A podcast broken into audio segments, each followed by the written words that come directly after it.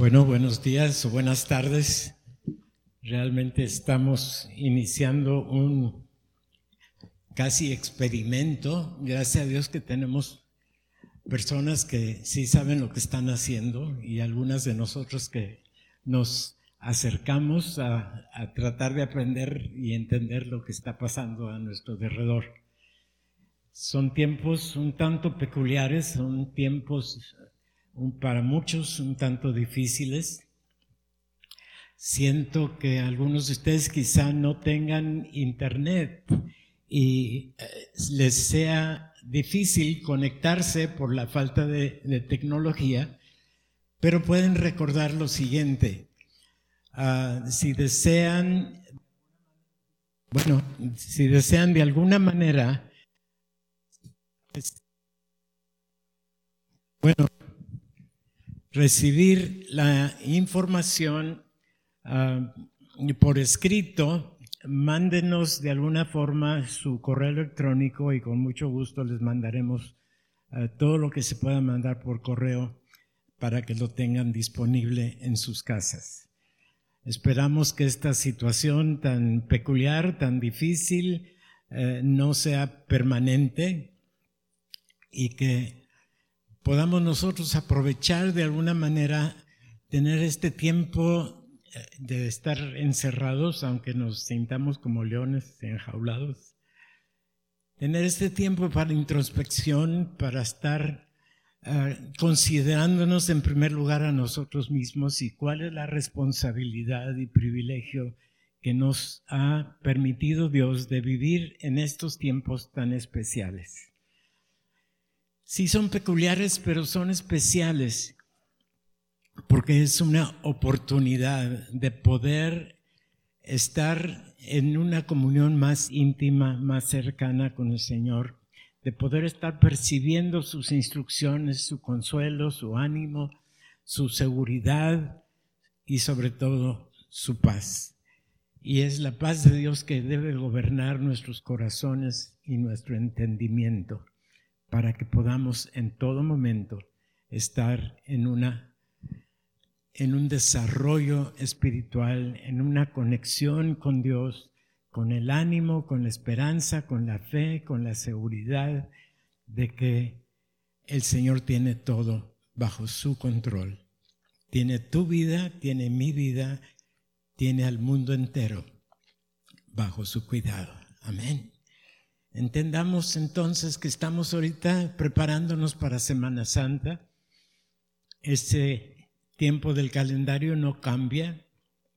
Es un tiempo de recordar, es un tiempo de también de estar considerando cuál fue eh, la trascendencia a nuestra vida y a la vida del mundo de que el Señor no solamente haya venido a nacer, sino que haya venido a presentarse al Calvario para derramar su sangre en expiación, en propiciación por el pecado de toda la humanidad, por el pecado tuyo y el mío, sabiendo que en su sangre tenemos absoluta justificación y el perdón de todo el pecado de ayer, de hoy y hasta el de mañana, siempre y cuando nuestra confianza esté puesta en el Señor.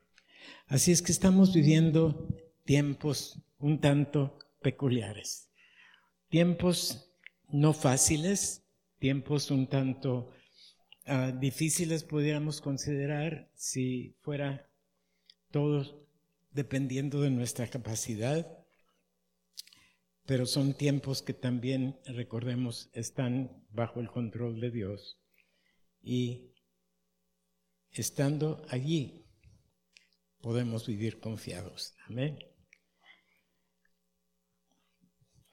Tenemos que estar seguros que Dios está protegiéndonos.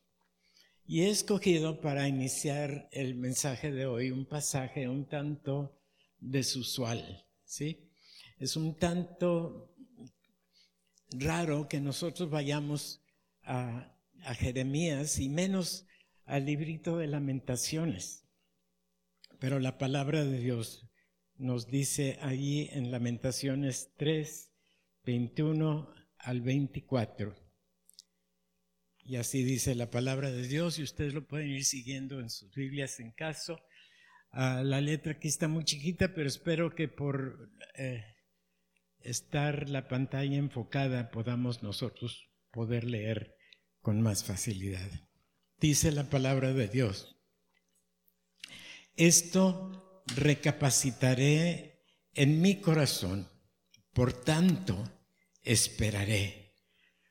Porque por la misericordia de Jehová no hemos sido consumidos, porque nunca decayeron sus misericordias. Nuevas son cada mañana. Grande es tu fidelidad. Di conmigo, grande es tu fidelidad. Y termina el pasaje diciendo, mi porción es Jehová, dijo mi alma. Por tanto, en él esperaré. Y aquí la connotación no es tanto en cuestión de tiempo, no es que estoy esperando que llegue mañana, estoy esperando en Él, estoy depositando mi confianza en Él, estoy esperando en la manifestación de su gracia, de su poder, de su bondad, de su benignidad, de su magnificencia. Y aunque no muchas veces nos detenemos a leer Jeremías, ah, tenemos que entender que este mensaje no es nada más para el tiempo en que ellos estaban viviendo, sino para nosotros en este día. Judá en el tiempo de Jeremías estaba en tiempos extraordinariamente difíciles y peligrosos. La mayoría del pueblo había sido llevado ya cautivo y quedaban unos cuantos viviendo en Jerusalén y en situaciones muy precarias. Y las cosas no iban bien. Puedo decir, iban muy mal. Les aseguro que nosotros la estamos pasando muy bien a comparación con ellos. El mismo Dios que restauró a Israel es el mismo Dios que nos restaurará a nosotros y nos sostendrá mientras toda esta situación difícil acabe de pasar. Amén. ¿Estás convencido? Créelo. No tiene caso entrar en pánico, de miedo o qué va a pasar. Todo está bajo su cuidado. Todo, tu vida y la mía y la vida de la iglesia está bajo su control en medio de la angustia, en medio de la duda, en medio de la incertidumbre. Dios nos llama a dejar, ahí mero, a dejar enfocar en las circunstancias y que nos comencemos a enfocar en Él. No tiene caso, la mayoría de nosotros no tienen ninguna manera de intervenir en todo lo que está pasando, más que estar prudentemente sometidos a lo que las autoridades nos indican.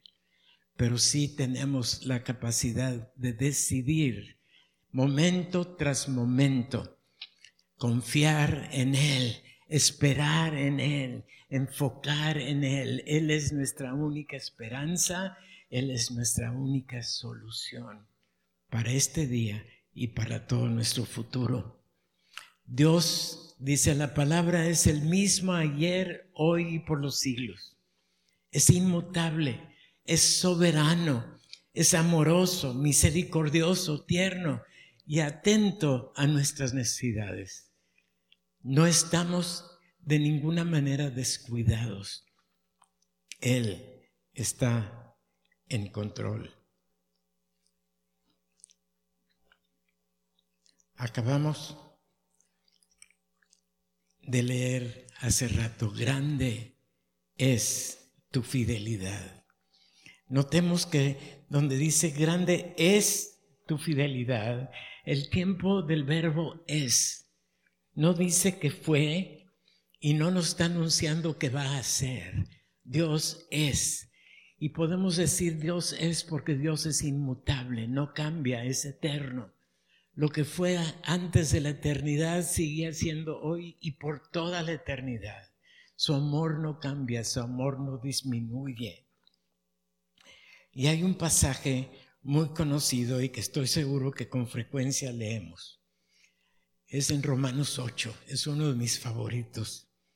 Y en el versículo 38 y 39 nos dice así, por lo cual estoy seguro de que ni la muerte ni la vida, ni ángeles, ni principados, ni potestades, ni lo presente, ni lo porvenir, ni lo alto, ni lo profundo, ni ninguna otra cosa creada nos podrá separar del amor de Dios que es en Cristo Jesús, Señor nuestro. Amén. Pero me pregunto, ¿En verdad lo creemos? ¿Lo aceptamos? ¿Lo, lo, consideramos y lo tomamos como una promesa de Dios? Una promesa que sigue igual que Él en la eternidad, llegando a nosotros, para nosotros. Si bien la escribió Pablo, dice Pablo, que ni ninguna cosa creada nos podrá separar del amor de Dios. Y yo te digo, hermano, hermana, tú eres una creación de Dios. Y si has entregado tu vida a Él, nada ni nadie te podrá separar de su amor, ni tú mismo te podrás separar de su amor. Vivamos en paz, tranquilos, seguros, y hemos de aprender a esperar en Él estando en Él y Él en nosotros. Y miren lo que nos dice Juan en su primera carta, ahí en Juan 4:15. Dice, todo aquel que confiese que Jesús es el Hijo de Dios, Dios permanece en él, en aquel que ha confesado que Jesús es el Hijo de Dios. Y luego Él, aquella persona, permanece en Dios. O sea, Dios está en nosotros y nosotros estamos en Él. Y es posible porque Dios es un Dios infinito y personal. Y cuando Él dice, yo te recibo para que estés en mí y yo en ti, es porque lo va a hacer. La presencia del Padre, del Hijo y del Espíritu Santo moran en ti. Están allí en ti desde el momento en que tú abriste tu entendimiento y tu corazón para recibirlo como Señor y Rey de tu vida. No hay otro lugar más seguro porque somos del Señor y Él está en nosotros y nos podemos unir a Él donde el Señor en Lucas nos dice, es palabra del Señor Jesús, declarando lo siguiente, el Espíritu del Señor está sobre mí, por cuanto me ha ungido para dar buenas nuevas a los pobres, me ha enviado a sanar a los quebrantados de corazón, a pregonar libertad a los cautivos y vista a los ciegos, y poner en libertad a los oprimidos, y predicar el año agradable del Señor.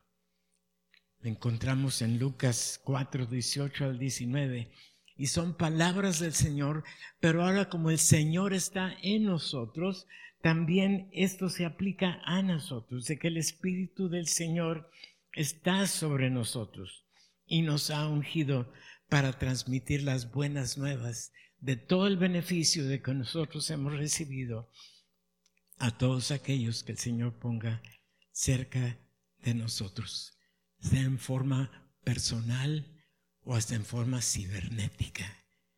Hermano, en todo aquello que, que meten a, a, las, a los medios sociales, que sea un mensaje de esperanza, que sea un mensaje de seguridad.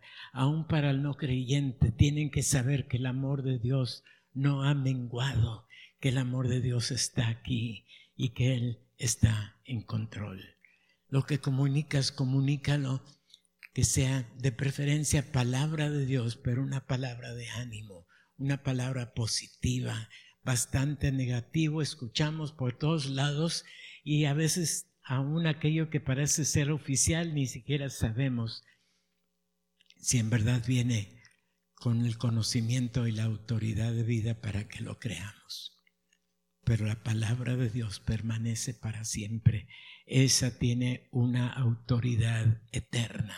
Comunícala, platícala, créela, vívela, porque es lo que te va a sostener. Y recordemos también que sus misericordias son nuevas cada mañana. Solo nos pide que creamos en lo que Él ya hizo. Él es la fuente perpetua de lograr que toda necesidad, toda verdadera necesidad, quede satisfecha.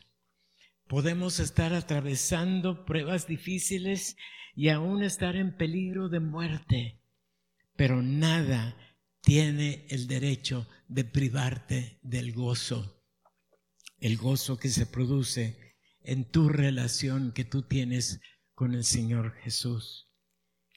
Es de hecho la fe, parte del fruto del Espíritu Santo. La fe y el gozo las produce el Espíritu Santo en ti. Y los primeros discípulos, y especialmente Pablo, no tuvieron en términos humanos una vida de seguridad sin problemas ni aflicción. Y a pesar de todo esto, Pablo nos exhorta diciéndonos, regocijaos en el Señor. ¿De vez en cuando? Siempre. Regocijaos en el Señor siempre. Una vez más os digo, por si no pusieron atención, pongan atención ahorita. Regocijaos es palabra del Señor de consuelo para ti, porque el gozo lo produce Él en tu vida y puedes disfrutar la paz, el gozo, la tranquilidad, la seguridad, porque Dios está contigo. ¿Lo crees? Es importante no soltarnos de esto. El mundo nos quiere intimidar, el mundo nos quiere llenar de cosas negativas, de temores, de miedo, de que, ¿qué va a pasar mañana? Dios ya sabe lo que va a pasar mañana. En el mundo, en tu vida, en mi vida. Él sabe todo. Y lo sabe desde antes de la fundación del mundo. Y no tiene que estar adivinando. Mira, yo te exhorto que en estos tiempos tan difíciles, en vez de estar con peticiones, Señor, te pido esto y te pido lo otro y te pido lo demás, mejor dile gracias porque sé, que sé, que sé, que todo lo que yo necesito, tú lo vas a suplir. Gracias porque sé que nunca me abandonas. Gracias porque sé que tú me sostienes. Gracias, gracias, gracias, gracias, gracias. No necesitamos informarle a Dios tu necesidad o la mía, ni la necesidad de la iglesia. Él ya la conoce y Él ya tiene prevista la solución, preparada la respuesta para ti, para mí y para toda su iglesia en todo el mundo. La vida de adoración entonces viene a ser la fuente de contentamiento Miren, el contentamiento es algo extraordinario. No, quiere decir que estás riéndote y jajaja todo el día. Contentamiento es una vida de satisfacción, de seguridad, de tranquilidad. Estoy contento, estoy satisfecho. Nada me va a hacer falta porque Dios es mi proveedor y por lo tanto puedo estar contento ya somos salvos, ya somos redimidos, ya somos hijos de Dios. Él nos ha adoptado a su familia. Y el trato con nosotros es de compasión, de paciencia, de amor, de consideración, de consuelo.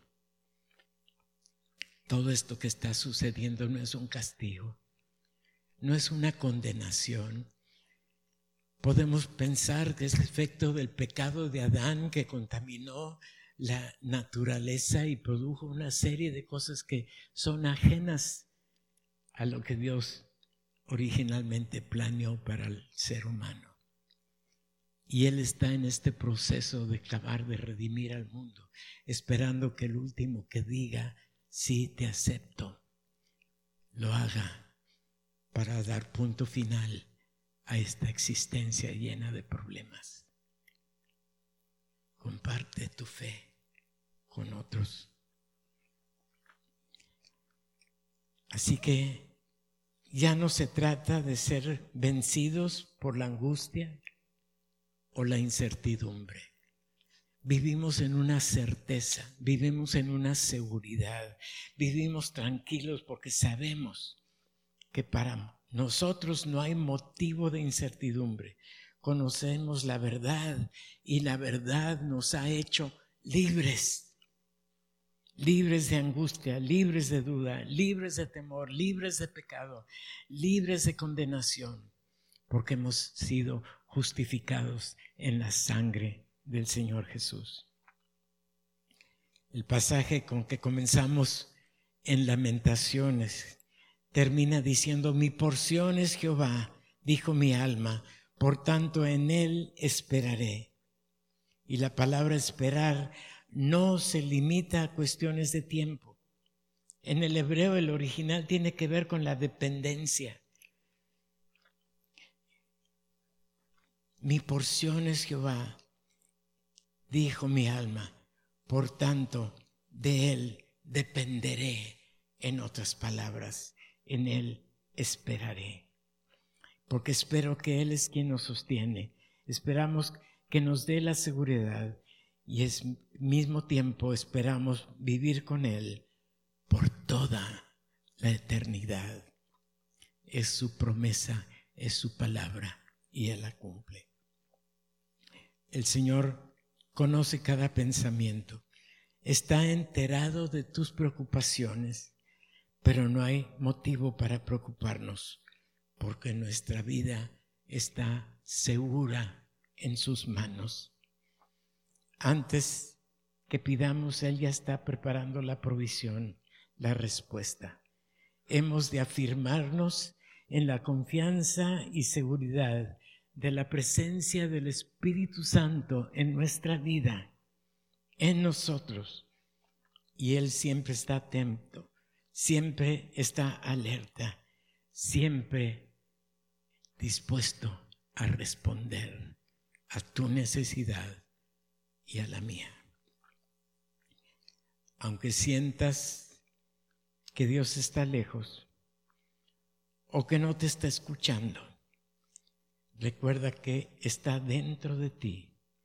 El Espíritu Santo jamás te abandonará, jamás te dejará solo, no importa por dónde andes, el Espíritu está en ti. Y toda prueba, toda angustia, no deja de ser temporal, no deja de ser pasajera.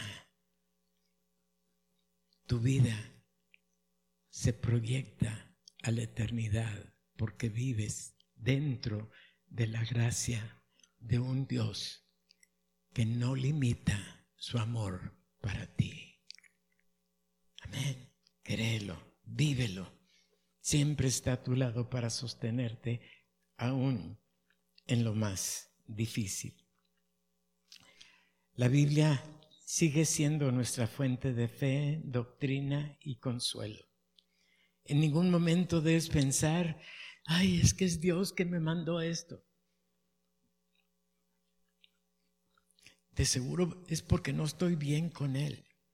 Amado, tu relación con Dios no depende de ti, depende del sacrificio de Jesús en el momento que derramó su sangre en la cruz. No dejes que las mentiras que vienen del enemigo te roben la paz Estamos esperando Semana Santa. Es un tiempo para recordar el amor de Dios. No sabemos de memoria Juan 3:16. Estoy seguro que todos lo saben. Y comienza diciendo, porque de tal manera amó Dios al mundo. No nada más a ti, no nada más a mí. Amó al mundo y mandó a su Hijo para que todo aquel que en Él cree no se pierda, sino que tenga vida eterna. Y la eternidad no tiene fin. Ahora dice, el que no cree ya se queda condenado porque no creyó. Pero tú y yo que hemos creído, y aún aquellos que aún no han llegado a creer, tienen la potencial de creer porque la misericordia y la gracia de Dios está abierta para todos. Hazle caso al Espíritu Santo y dile, sí, acepto, sí, creo, sí, comienzo a entender tu amor y lo quiero. Lo quiero porque tú me lo quieres dar. Y que toda la gloria sea para Dios. Debemos tomar este tiempo para meditar en todo lo que sus hijos. Y ahora que no hay la libertad de tomar vacaciones, en vez de irte a la playa, en vez de irte no sé dónde, ahí en tu casita, comienza a pensar, Jesús no tenía por qué morir en la cruz. Ni siquiera tenía por qué venir a nacer en un pesebre. Pero Dios en su infinita gracia, desde antes de la fundación del mundo, ya tenía su plan de redención establecido. Él ya había designado el Cordero de Dios para venir a satisfacer las demandas de su justicia. Nada de lo que tú y yo pudiéramos haber hecho nos hubiera dado entrada a esta relación. Solamente la sangre suficiente y eficaz del Cordero de Dios, de Jesús, que murió en el Calvario y la derramó ahí para la redención de tus pecados y los míos, nos dan la capacidad de ahora tener un espíritu nuevo que nos vuelva a comunicar con Dios y la presencia de su espíritu además en nosotros, para que en esta nueva relación ya estemos libres del pecado de Adán y estemos libres en la libertad que Jesús compró para nosotros en el Calvario. Piénsalo. Sí, recordamos que Él murió crucificado. Pero recordamos que no solo murió, sino que resucitó. La tumba ya está vacía. porque Él se levantó. Anduvo ahí con sus discípulos un tiempo y después ascendió para estar sentado ahora a la diestra del Padre intercediendo por ti y por mí. Medita en lo que significa su resurrección, sabiendo que un día también nosotros como hijos suyos vamos a resucitar. Recuerda y medita que ahora está en el cielo Está allí como abogado defendiéndote y defendiendo a todos sus hermanos, a todos sus hijos. Y Semana Santa es un momento de gratitud, de reconocimiento, de acercarnos cada vez más a Dios para disfrutar su compañía. El jueves santo es una ocasión que casi en todo el mundo cristiano recuerdan celebrando la Santa Cena. Sí, no deja de ser un festejo que para muchos tristemente ha perdido su verdadero impacto. Ya se ha vuelto una tradición o una costumbre. Pero gracias a Dios que nosotros la celebramos cada domingo y tenemos la libertad aún de celebrarlo en nuestras casas porque no necesitamos un intermediario que nos venga a presentar delante de Dios. En la sangre de Jesús, en la limpieza que Él ha producido en ti, tú puedes estar dignamente en la presencia de Dios y participar de esta conmemoración de lo que Él ya hizo, de lo que Él ya completó. Así es que espero que tengan elementos ahí en su casa, un poquito de jugo, poquito, si no tienes jugo, aunque sea un poquito de agua, no le hace. Y aunque no sea una galleta especial, cualquier pedacito de pan, porque estamos hablando de un símbolo, de una cosa que nos recuerda lo que Él ya hizo. Si hay alguna enfermedad, gracias. Gracias.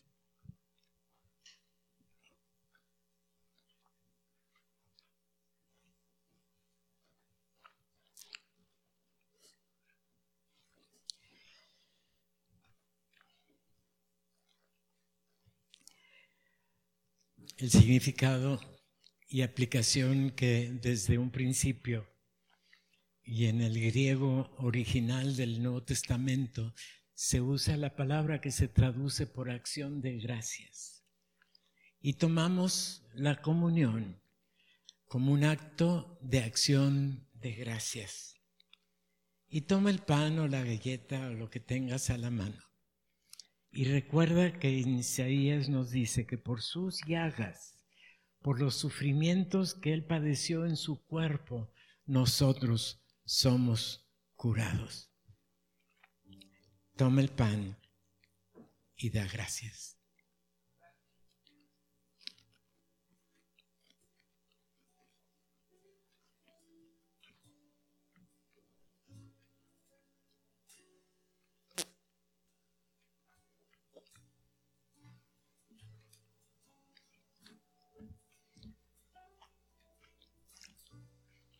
y toma el jugo, ponlo ahí en tus manos y velo. En realidad esto es un recordatorio de la sangre que Él derramó para la expiación de tus pecados y los míos. Ya lo hizo en el Calvario. Ahora recuerda y recibe el beneficio del perdón, de la justificación, de una restauración de tu relación con Dios. Tómalo y sé agradecido.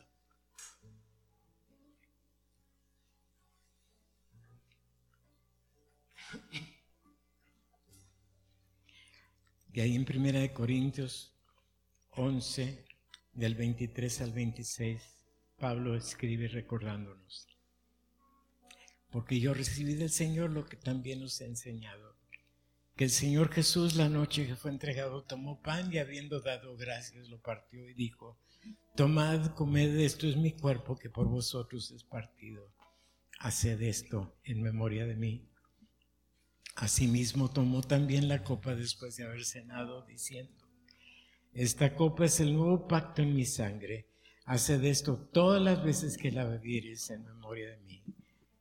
Así pues, todas las veces que comieres este pan y bebieres esta copa, la muerte del Señor anunciáis hasta que Él venga y va a venir. Y tómate un momento ahorita para darle gracias al Señor por todo esto.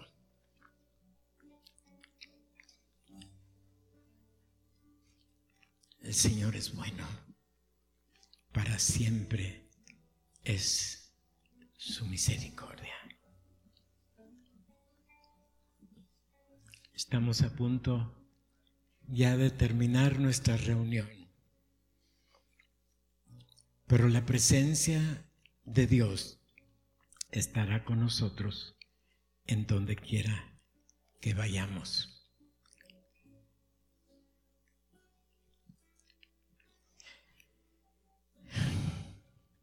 El Señor nos dice, mi paz os dejo, mi paz os doy, no como el mundo os la da, yo os la doy.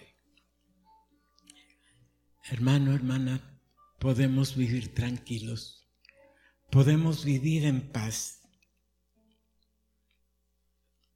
porque vivimos confiados en Él. La paz de Dios está en cada uno de nosotros. Y la paz de Dios, que sobrepasa todo con entendimiento, guarde sus corazones y sus pensamientos en Él. Salgamos en paz, confiados que el Señor va con nosotros en donde quiera que estemos. Ahí en tu casa, ahí está el Señor contigo. Abrázalo, disfrútalo y dale gracias.